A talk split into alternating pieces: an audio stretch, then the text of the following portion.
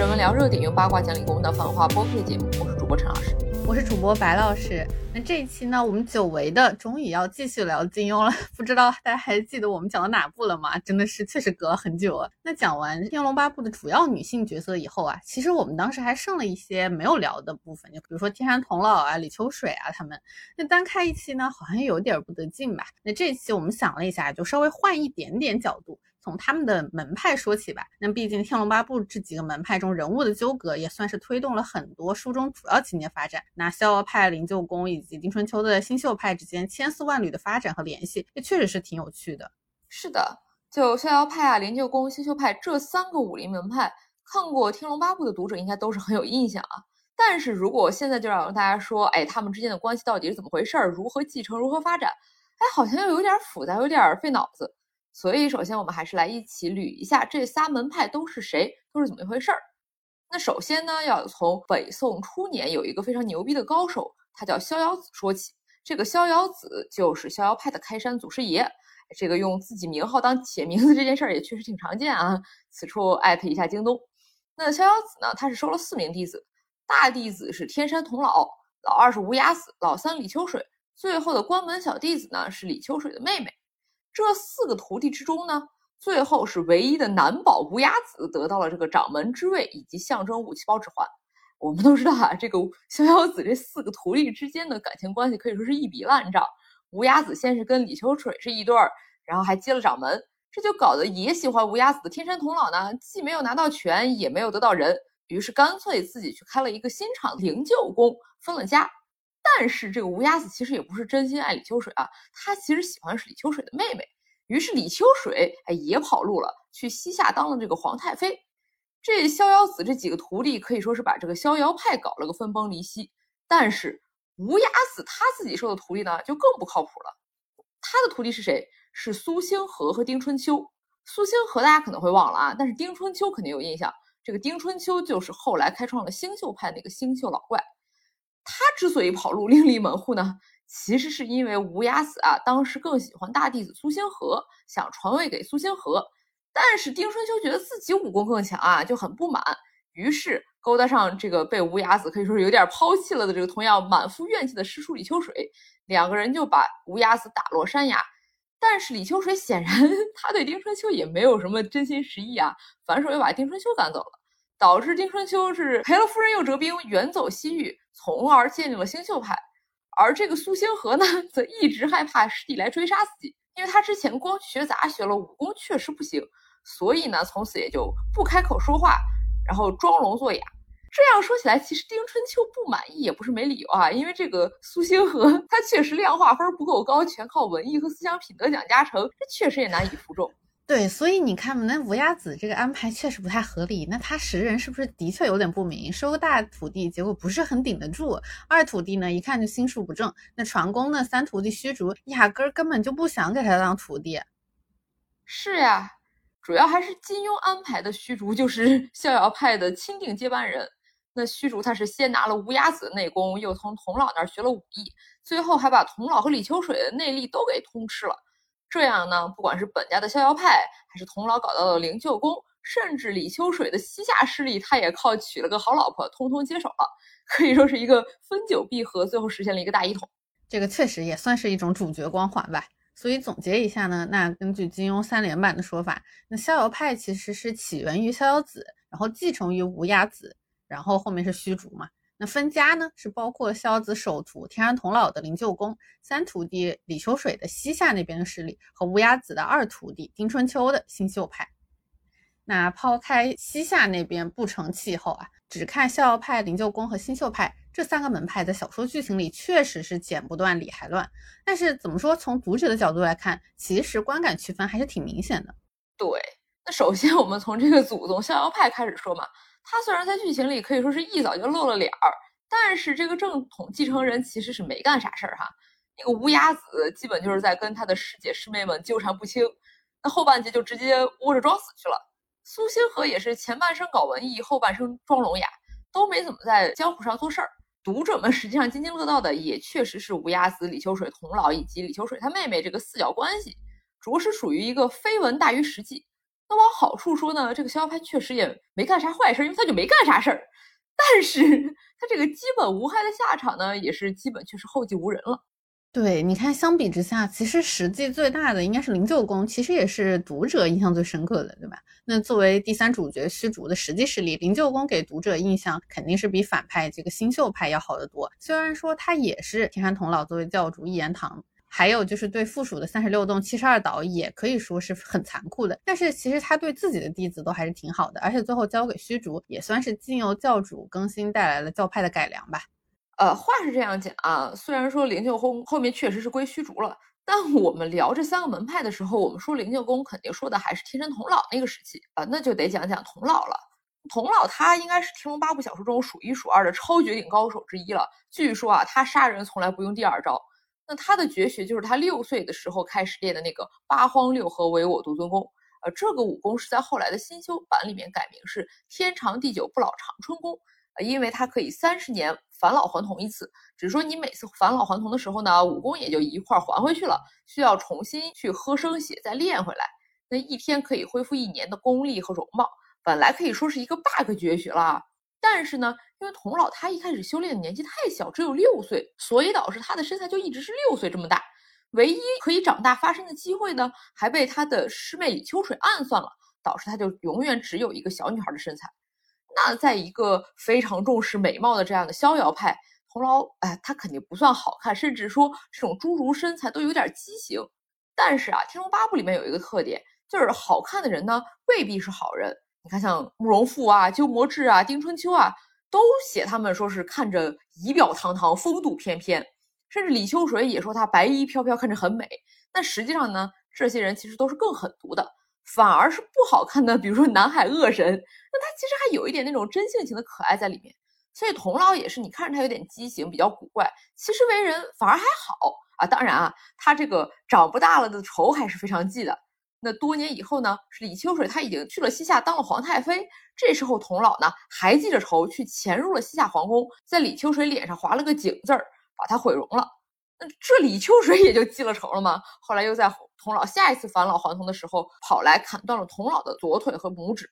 那最后这两个结了深仇大恨的人，在西夏皇宫的冰窖里面相斗，可以说是双双重伤，内力全传给虚竹了。两个人在得知了无崖子的心上人实际是李秋水的妹妹之后呢，才可以说是安详的逝世，由虚竹将他们合葬在了灵鹫宫里。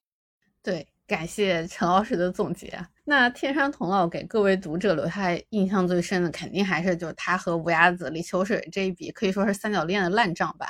哎，为了一个不怎么靠谱的男的互相雌竞，还有这种像无崖子说李秋水坏话这种情节，还有就是对容貌特别的在意嘛，报复方式也是把人家的脸毁容，基本就是把异性恋叙事里面最无语的那些雷，可以说给踩遍了吧。是啊，就明明童姥，哎，你看他这个灵鹫宫很气派吧？什么三十六洞、七十二岛，哦，好大一帮人，那颇干了一番事业。但最后呢，他的落脚点还是一个情感纠葛。这其实是金庸他格局小的地方嘛。就李秋水和天人童姥同时对他们的这个同门师兄弟无崖子有这个情爱纠葛，并且还持续很久，互相报复。本质上就把这两个很好的女性角色的所有做事动机全都框定在了一个 男女爱情的情感因素上，而且呢，还是为了传位给他的这个第三代继承人，也就是这个天龙的主要角色男性主角虚竹，哎，做这个铺垫。不过怎么说呢，金庸确实是落点小了啊，但也不是金庸自己的毛病，这其实应该是一个女性角色书写的通病了。哎，甚至可以说，金庸他写女性角色，甚至还领先了好莱坞半个世纪呢。因为就这个，哎，干了一番事业，最后还是跟男性的情感关系。其实，哪怕现在的所谓好莱坞新式大女主，还是这个老套路嘛。那同样是事业型大女主，这个《黑豹二》里面的女主角，她搞事业的能力和觉悟，甚至还不如童姥呢。这两个女性角色呢，到最后她的动机永远是被框定在了感情上，还是加强了这样的一个刻板印象。哎，同时呢，不管是《黑豹二》的女主还是童姥，他们努力奋斗完这一辈子之后呢，还是落脚到了一个男性继承人身上。是的，就甚至从这个角度来说的话，那天山童姥在建立女性命运共同体这个事业上，她显然还更有主动性，甚至还成就更大一点。因为其实她有收容各地无依无靠、受男人欺凌的那些孤寡女子，而且也提到了，就说有些孤女其实就是被童姥完全抚养长大的。那这些女性都死心塌地的效忠了她，而她和这些婢女们也可以说是亲如母女或者祖宗，其实是非常好的关系。可见她对这些女性其实是非常非常好的。那整个灵鹫宫在天山童姥的统治期间，那虽然说这些弟子没有被植入生死符，但他们依然是把童姥敬若神明的，是绝对不会有人去反驳童姥的话的。哇，这样说的话，童姥又搞女性共同体，同时还有一点异性恋的这个原罪在，那感觉有一点像这个激进女权的代言人了哈。哎，那起码天童姥除了情敌李秋水以外，他是不怎么骂女人的，甚至是一定是对女性比对男性要好得多的，可以说还是好不少。那抛开跟李秋水的这个恩恩怨怨啊，童姥她作为灵鹫宫公主，统领这个三十六洞七十二岛，从她的作为这个政治领袖的角度来讲呢，我们还是得聊一聊刚刚说的这个生死符，这个很有意思的东西。生死符呢是天山童姥所用的一种暗器。如果你被植入而没有取出来呢，你就必须定期服用解药，否则就会求生不能，求死不得，从而受制于人。那这个设定其实跟后面在《笑傲江湖》里面日月神教的那个毒药是一脉相承的，显然非常明确的，它有一个作为统治工具的那种政治隐喻在里面。对，那这种用暗器毒药来威胁人、控制人，那显然不是什么很道德的统治手法，也可以说代表了童老的权力欲望和为了确保权力在握，不惜去采取这种极端的、残酷的手段。但是。我们得说啊，那他作为灵鹫宫的主人，如果不在乎权力，他不去控制人，其实他是很难建立现在这样灵鹫宫这种强大势力和这种非常高效的结构的。那毕竟同样是偏远门派，你看他的祖宗吧，真正的逍遥派，那可就是无了。他在偏远的山上，可以说与世俗不建立联系的话，他是很难发展自己的影响力的，顶多就跟古墓派似的，对吧？占山为王，当个江湖传说那样。所以这就想问了，那些别的中原大派又是怎么建立自己势力的呢？那你看，像是具有 所谓的历史传承的少林、武当、丐帮什么的，那还不都是靠着他们地处中原，而且经过了非常长期的势力建设，才能够去有地盘、有人、有信仰？那像逍遥派这种，哎，自由散漫又没几个人的，也确实是拉不起山头来嘛。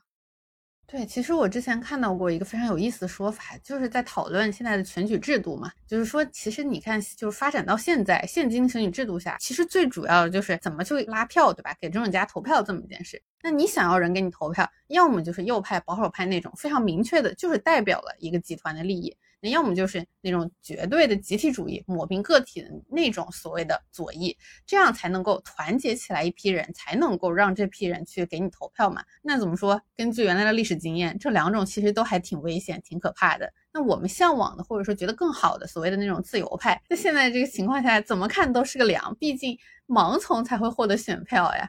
像所谓的真左派，那没票仓，可能是因为你看，其实大家哎呦挺都会有自己的想法的。那会独立思考的人，肯定才会去把左派无限细分啊，甚至更有甚者会造成血腥的党同伐异。那比如说当年苏联对于托派的这种围剿，不就是左派之间互相思想还出了一些矛盾吗？更多经典的例子就不知道能不能在这期博客里讲了。总的来说，就是说，对现代选举制度和现代政治有深刻认知的人，很有可能会反而根本就不想投票吧。毕竟这些政治家，其实你就是从实里投票，就烂里面选一个更烂的。但是如果你说，那我就放弃投票权的话，那就会变成像现在的日本这样，就可以说整个僵硬住了。那对比这种僵硬，那反而如果说你是一个右派的话，你看他还挺海纳百川的。你看川普不是和人共和党也能算和平相处吗？所以说这可能也是一个很 tricky 的地方吧。所以说回灵鹫宫，说回天人童姥的话，童姥他使用生死符，那说到本质还是去提高一个所谓管理人的效率嘛，就想要实现他的那个政治理想。姑且我们说是实现他的这个女性共同体吧，那他也确实需要获得相应的权利和力量。那如果真的还像原来逍遥派那样子，天人童姥又哪里有力量，又怎么才能去收留保护全天下的孤寡女性呢？那这些女性在乱世里面哪里还有容身之处呢？所以某种意义上，这确实是无解的。就你想要有一个目的，想要去实现它，你也必须去有相应的手段去获取那个力量，而这个获取力量的过程，就肯定多少会有些问题。所以你就看到，随着童老统治时间变长，他的那个绝对权力就会带来对那些男性下属的绝对不信任，就一定要用某种手段，比如生死符去控制那些男性下属。那生死符就是武侠世界里的这种手段。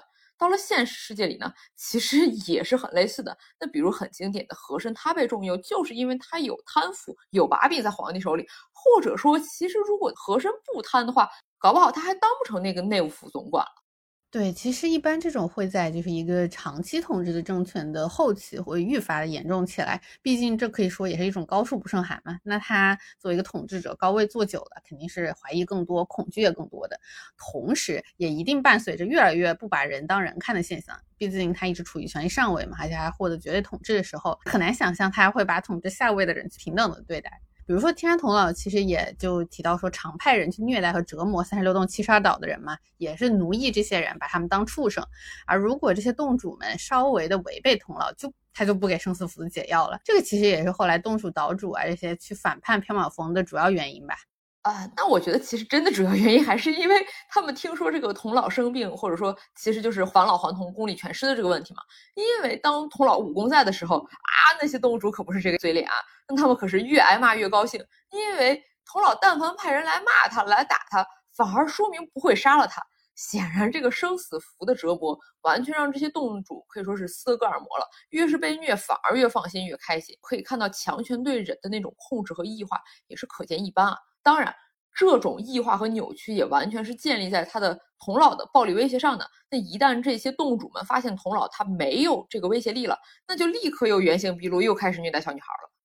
对，不过你要这么说的话，确实三十六洞这些人设定里也都是什么强盗啊、海盗啊，就是杀人放火啊、下毒掳掠，像家常便饭一样的，可以说手上也是累累罪行了。那可能也可以说 天山童姥就是在搞收容改造也行，就给他洗的话。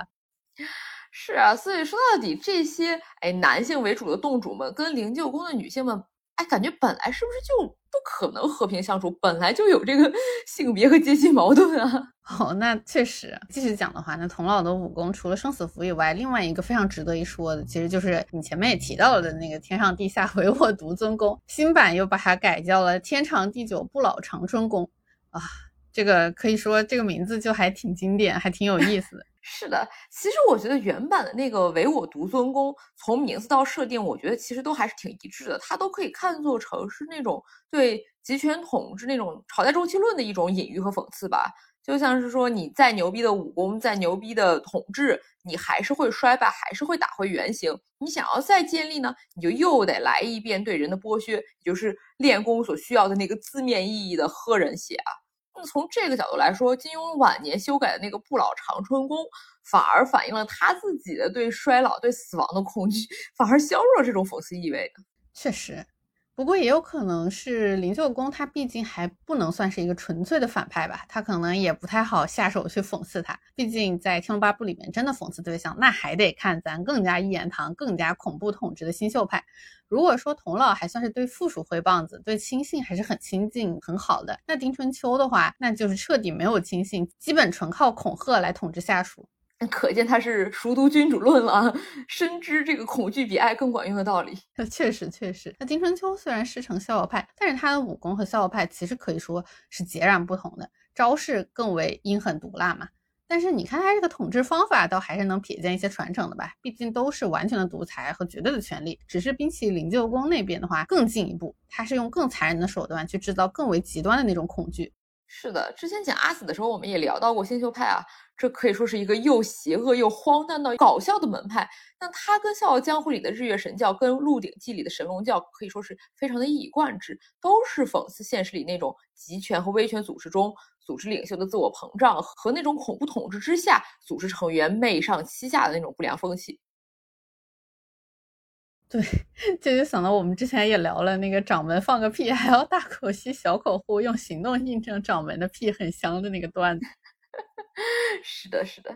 那我们从丁春秋的角度出发啊，就他的武功可是实打实，确实干过了逍遥派正规继承人他的师兄苏星河，但是他没有顺利接班，这确实是很不服气啊。而他后来建立的这个新修派呢，也确实是地处边疆，不是在大宋领土上的，本来也确实可能就是由那些不臣服于西夏的汉人边民们组成的一个草民力量。大家都是造反的，那也确实是谁拳头大就听谁的嘛。丁春秋能够把这些散兵游勇们发展成为一个非常强大的门派，那在这个星宿派里面，也好像确实是都把丁春秋当神崇拜，也很符合道理了。但是丁春秋其实也知道徒弟们和自己是互相之间没有真心的，大家都是互相利用的呀。他不是自己也说，有谁对我有用，我便不加诛杀。你们老是胡说八道，更有何用？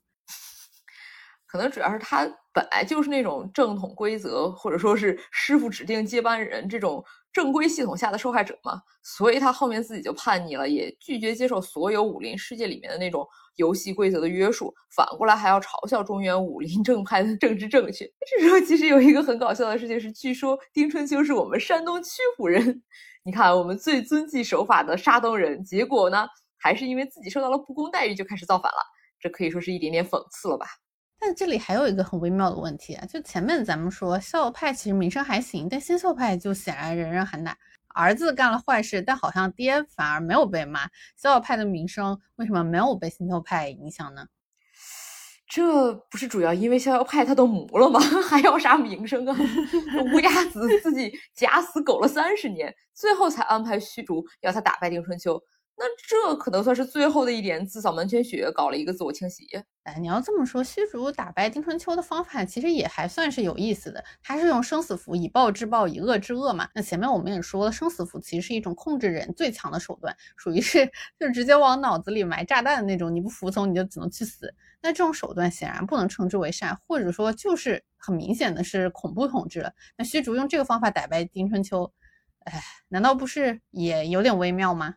呃，这可能就是虚竹他的人设必须是一个傻子圣人的用意了吧？因为对于同样实施甚至是实施更恐怖统治的丁春秋，他败于生死符下，其实是有一点那种因果报应的感觉啊，也很符合《天龙八部》这个 佛教的这个主题，就是讲一个威权统治迟早会被更威权的手段打倒。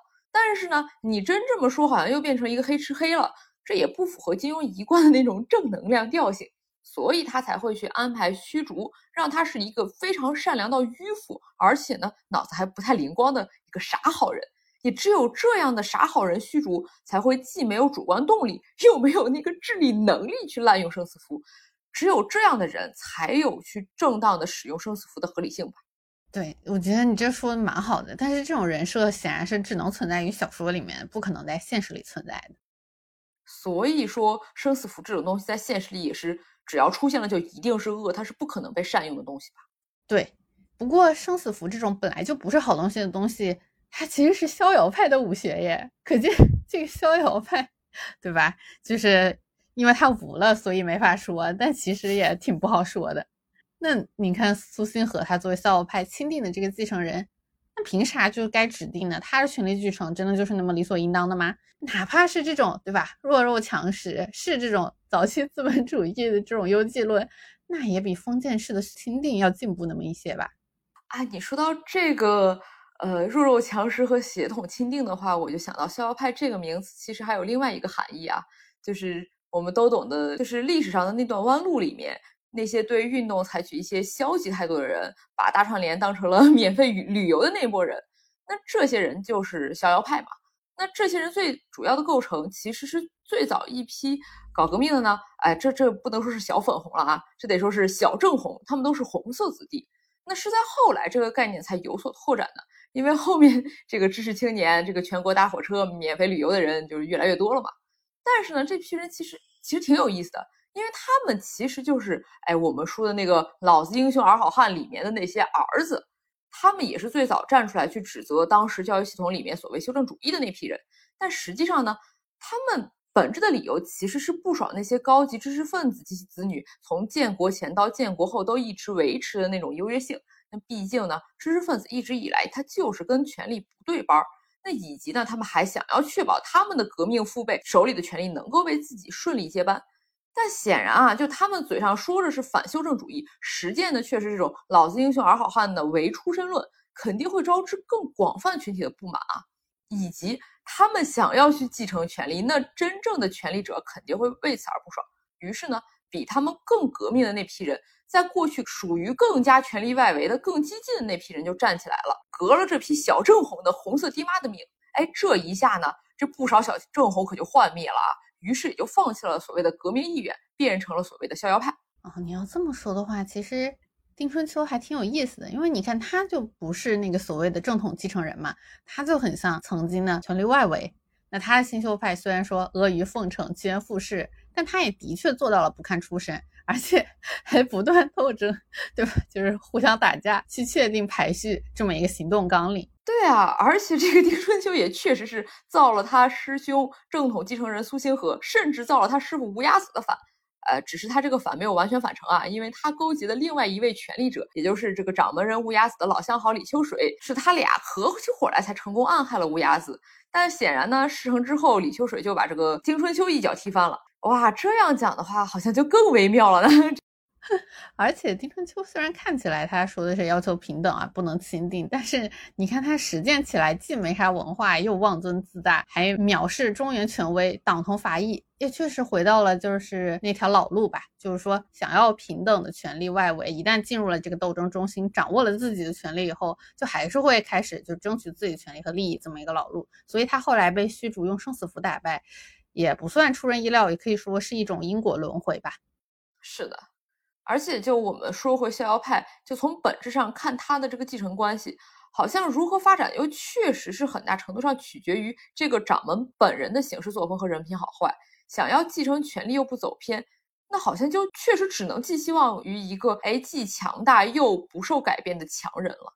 其实，这种就是对于强人的幻想和原来对所谓。就是周朝以来，所谓儒家传统上对于这个圣贤的期盼，对于大同盛世的幻想，某种意义上，他们真的是一脉相承的。你要这么说的话，其实和西方宗教期盼那个救世主，期盼那个 the one，逻辑上，哦，看起来好像，哎呀妈，这差异挺大的，但其实他们本质上是很相似的。那事实证明，不管是东方还是西方，这些全部都是虚幻的。虽然大家几千年来还在继续轮回这个过程就是了，不过也不光是咱们，那犹太教也还在等救世主，对吧？就比如说很经典的就是王莽吧，他就是一个非常经典的虚幻的圣人。其实你看他的失败，代表的就是天下大同这个幻想的破灭。他其实，在登基之前，已经被当时多数的市民视为就是哇天命在身。他的登基，在儒家看来，其实是新时代的禅让，是一种进步的体现，他是尧舜在线。那最后为什么他的结局会那么搞笑呢？其实是因为他为了证明自己掌握这个权力的合法性，还是非常经典的、非常极端的，在往儒学那个经典名作中的圣人形象靠拢。他本人是严格克己的，那他的政策呢，也是严格按照孔孟的经典去照本宣科的。这也是为什么哦，现在有人就是截取一些比较有趣的他的政策，说他是穿越者。那其实呢，他不是预见了社会主义乌托邦式的那种未来，而他恰好相反，他是回溯那个大同世界的过去，本质上。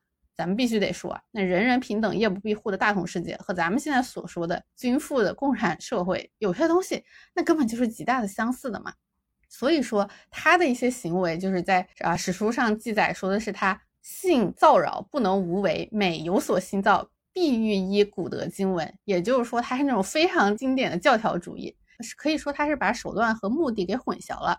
就是说，他觉得他做到了这些，他就一定成为了圣人，一定会带来大同盛世。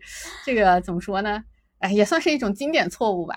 但是最终他导致的结果就是农商失业，食货俱废，名人志涕泣于世道，即作卖买田宅奴婢数钱，自诸侯卿大夫以至庶民，抵罪者不可胜数。哇，可以说最后就是已经民不聊生，就是不得不反他的地步了。哎，这种本本主义照本宣科，最后导致一个人道主义惨案的事情，可以说是咱们左派的老本行吧？可以这么说吧，因为显然这种经典案例还在不断的出现。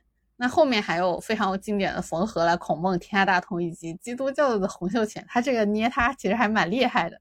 那他这个太平天国一度给清朝统治者其实是带来了非常大的困扰，可见找好行动纲领的重要性。那煽动穷苦老百姓的话术，那真的是狠狠拿捏了。但是你看太平天国其实腐化堕落的非常快，可以说。垃圾人更多吧，其实还不如王莽这种。毕竟王莽他真的是严格克己，对别人狠，他对自己也够狠的。比起说他是在洗脑韭菜们，不如说他可能还真有点信这一套。但是残忍里面还有一些质朴的真诚。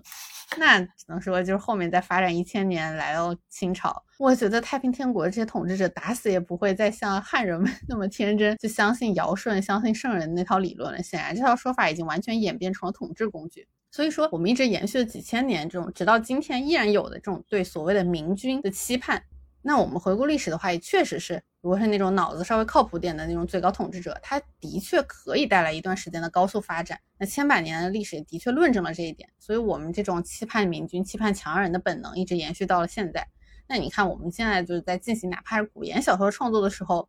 也很明显，我就感觉最近我看了一篇也非常经典，就是这种盼望通过继承啊、政变等等，不管什么方式吧，换上来一个靠谱的君主，他脑子清醒不犯错，哇，好像我的太平盛世马上就要到来了，就变成这样了。而且我们也不得不说啊，就是这种个人崇拜，也就是一种非常具有诱惑力的统治方式。那作为权力者来说，一方面搞个人崇拜很有获得权力的这种成就感，另一方面也的确提高了管理效率。你是说那种？说踩油门就踩油门，说踩刹车就拉手刹的效率吗？但是这就又回到了这个周期论的问题上嘛。所以说，我们看金庸小说里面那些延绵了几个朝代一直苟住了的那些名门正派，又是去怎么应对这种历史车轮，应对这种周期率的呢？就我们可以从这个像丐帮啊、少林里面，也从他们的起落也可以看一点端倪出来。就我们从丐帮的话，其实从丐帮《天龙八部》一直到最后《神雕三部曲》。其实也是一个上坡和下坡的过程啊。我们可以看到，从北宋初年一直到后面，哎，当中从萧峰到洪七公到黄蓉，这其实是经历了不少英明的帮主领导啊。那凭着打狗棒法、降龙十八掌两大神功驰名江湖，萧峰和洪七公都应该是当时武功最高的英雄豪杰之一了。而黄蓉更是首位女帮主，以及就是武林罕见的女中豪杰，应该算是一个精英聚集吧。那我们在之前黄蓉那期也是聊到过一些丐帮相关啊。但是我们会发现，其实从射雕开始，啊，就别说这个 北宋的时候直接把萧峰搞下台了。这个丐帮其实里面它一直不是一个团结一致的状态，这个本质其实有点像左派的那种经典的内部分裂啊。因为我们看到，就从射雕来看啊，丐帮内部其实是高度模式化的，是分静一和巫一两派。实际上，如何统筹两派就很考验领导力。那射雕里面，洪七公他的处理方式是自己一年穿净衣，一年穿巫衣，哎，显示我两边都团结平等对待。但是你两边都拉，其实跟两边都不拉也没什么区别。搞这种很虚幻的形式主义，这个效果真的不好。那到了神雕呢，红蓉自己肯定是穿着净衣的，但是他反而是一拉一打。接任的时候上来直接把净衣长老都揍了一个遍。后来帮中的主力却全是靠巫医派的鲁有脚他们，这个效果反而会更好一些。是的，那从江湖势力的分析的角度的话，那静一派就是经济地位比较好，还不需要行乞那些人，他们是来自南渡人，是抗元其他江湖势力嘛？他其实是因为价值认同加入丐帮的，而不是因为。阶级地位的问题，那黄蓉重用的巫医派其实才是丐帮自己人，是主力军，所以说他有当时的那个取舍，其实可以说是非常聪明的。所以说，就我们之前也聊过嘛，从洪七公和黄蓉对比就可以看到，在这个撕裂的过程中，你只能极端化保一边，然后去争取剩下的。从一开始，如果你就想走中间路线，通常很难有好下场。不过这个巫医胜信仪，我觉得金庸这样设计其实还是非常经典的，为了展现贫下中农代表高道德的这种。比较模式化的简单设定吧，这当然是一个比较粗暴的社会模型，相当于把阶级差异用穿什么衣服来划分成了两边。那它这样设定，当然我们之前也聊过，其实是有一定问题的。但是它作为一种理想模型，当然还是可以探讨的。对，就像《射雕》里面就金庸写的那个两个腿上长疮的乌衣盖，他们行侠仗义却要被逼道歉，结果呢，宁死不屈，自尽而亡。那金庸小说里面，通常这些底层侠士都是更道德的，这也是有某种本质吧。就是底层他是不惜命，因为他本来也没什么可失去的。因此，当这些底层人聚集起来的时候，他们的力量其实是很强大的。而那些有产者、那些精英呢，呃，因为他们自己有东西，怕失去，所以也就会更现实或者自私。那静一派其实就是丐帮中的精英少数派，那相对来说就比较人数少。而巫医派呢，他们就代表了更广大的呃底层阶级。但是呢，你说黄蓉她还可以自己静医，然后靠巫医派干活，但后面的耶律齐显然就没有那么强的人格魅力，他就不够强人，没有办法结合巫医静医两边。等到了石火龙呢，那就更是一代不如一代，完全丧失了哎丐帮从萧峰、洪七公、黄蓉这一路发展起来这种代表底层阶级的这种阶级话语了，甚至被陈友谅都直接上来忽悠瘸了。哎，所以你看，在现实里也差不多嘛。工党、民主党这些确实看起来也不怎么靠谱，对吧？那对比一下，反而是少林看起来这种更保守右翼的势力，它没落的其实慢一些。可能可能是因为在金庸的笔下，少林这种本来就不是什么好东西吧。那那在金庸的小说里面，少林派至少明面上啊，明面上一直还是名门正派的。哎，也说什么天下武功出少林啊，呃，虽然这个少林武功是源自天竺的这个说法，但是在这个《天龙八部》里面，我们也可以看到啊，少林他绝对是一个经典的，就是那个带头大哥形象嘛。从这个雁门关伏击萧远山就是一个经典例子。哪怕这个少林和尚的情报失误了，他底下小弟们还是要兢兢业业的为老大擦屁股啊，这领导风度可是一显无疑。那与之相对的，也是在这个历史现实中，我们会看到北宋年间那个嵩山寺少林，也确实离京城开封也就两百余里嘛，占尽了天然的这个地缘政治优势。这些和尚们，哎，又可以广交名臣，涉足政治，也难怪会被誉为天下第一名刹。对，就像我们最开始的时候不是提逍遥派的时候也提到了嘛，那地缘资源人脉，少林派的话可能还得加上一个宗教信仰，对吧？那他这个对于一个大型势力形成都很重要，所以玄奘当时才有底气说中原武林之事，少林派都要插手，各为恕罪。嗨，你别说中原武林了，就算是远在大理，那得知了四大恶人要去大理搞破坏，尤其是他们的针对对象还是大理皇室这个段氏兄弟。那少林方丈玄慈可就立刻派玄卑这些人去给段家说是送信，实际上就是助拳嘛。那这少林老大哥风范可是显露无遗啊！这又牛逼又以天下为己任，简直就是世界警察嘛。对，所以玄慈才是伪君子的第一人嘛。因为毕竟他看起来以天下为安危为己任，但实际上神山上人说得好：天下传言少林寺戒律精严，处事平正，岂知世上竟有名不副实之事。可以说，就是这种涉及世俗权利到了一定程度，就会非常的重视自己外在的名声和这个啊所谓的要搞个组织去领头去结成势力什么的。哎，不管是在小说里还是在现实里，都属于经典操作了。比如小说里面就办个武林大会什么的，对吧？那不管是《倚天屠龙记》里面冲上光明顶烧哈明教，还是《天龙八部》里面跑去聚贤庄要剿灭萧峰，哎，可以说都是少林这个名门正派带头。可以说，在这个自己牵头的组织里面，就搞一些。对吧？活动，想方设法的满足自己的利益，也是一种放在现实里也非常经典和常见的操作。是的，另外还得说，这个少林寺它不光是一个武林门派，它同时还有这个佛教信仰的问题啊。那对于这个佛教信仰，显然金庸的态度也属于那种，哎，这个信仰是可以的，但是你这个宗教组织多半是不太行，这是一个 中间骑墙派的立场啊。就像这个谢逊，他可以学习佛法，但是这个元真和尚呢，又确实不是好东西。这点也确实映照了现实中啊，这个宗教信仰一旦涉及到了世俗政治，一旦成为了一个组织结构，就一定会扭曲。那也确实是这些人就非常虚伪，无所不用其极了。嗯，你说到谢逊学习佛法，他入门其实不就是空字辈那个高僧吗？连萧远山这种作恶多端的也是，只要拜入佛门，立刻 回头是岸。一版天龙里面好像也是把他安排成了惠子辈，马上就成了虚竹这个虚辈和尚的师叔。你说你如果是个普普通通的老百姓，还不知道要扫多少年地才能爬上来吗？可见少林也是一个非常论资排辈的地方。是啊，那都论资排辈了。那这种保守立场里面，你投诚过来的当然是哎待遇优厚嘛。毕竟你说真是 论干坏事起来，那正派和尚也没少做啊。那像金轮法王这种典型反派不说啊，那天龙八部里面像大罗明王鸠摩智，他也是一个佛教高僧了吧？但是呢，他却想要把段誉带到燕子屋烧死来报答慕容复。